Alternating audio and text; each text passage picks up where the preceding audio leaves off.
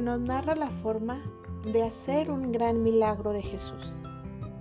Pero se nos deja ver que los milagros eran muchos, porque la gente dice en plural, hablan los mudos y oyen los sordos.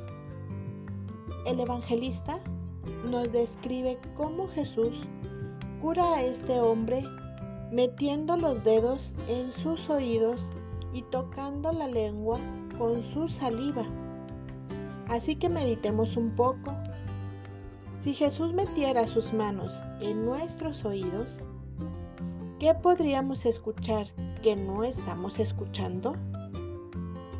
Que Jesús nos permita el milagro de escuchar estos deseos silenciosos del corazón, como el deseo de nuestros viejitos de una llamada, el deseo de apapacho de un marido olvidado, el de un abrazo para un adolescente de rebelde, el de la paciencia para un niño especialmente travieso, el de atención a una vecina latosa, etc.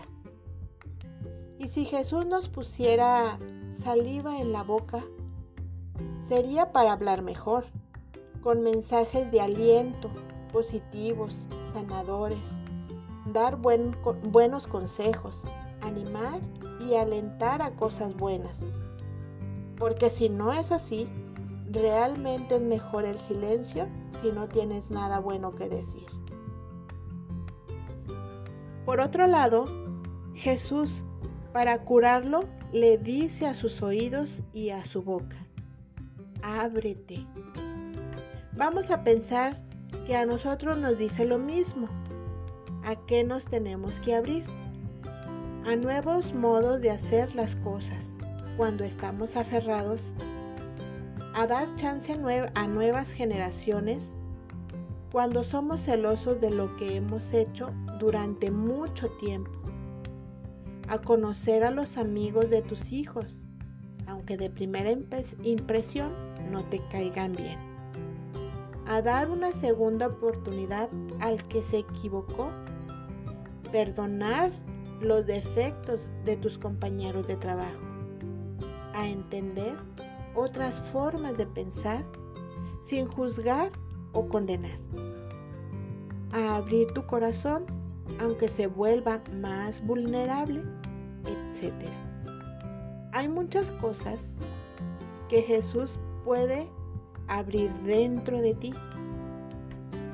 La coraza que tienes que te proteja contra el dolor, pero que tampoco deja entrar la, la luz, que es luz nueva. Pídele a Jesús que toque tu boca, tus oídos, y tu corazón, para que se abran. Porque como decía la gente que lo conoció hace tantos años, todo lo hace bien. En ti también va a actuar para bien. Lo primero es escuchar. ¿Qué te parece si hacemos la tarea? Fíjate bien. No hables por hablar, ni hables demasiado.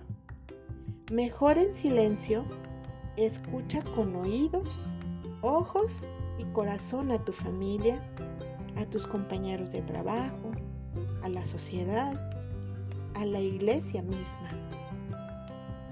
A ver qué descubres de cada uno de ellos, o de esos espacios, o de esos lugares. Procura un buen detalle con cada uno de los miembros que tengas oportunidad en esta semana de convivir. Yo, tu amiga Alicia, te mando un abrazo con cariño. Linda semana.